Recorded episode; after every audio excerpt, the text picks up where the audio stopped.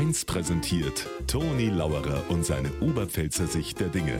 Immer werktags kurz vor 1 im Regionalprogramm für Niederbayern und die Oberpfalz auf Bayern 1.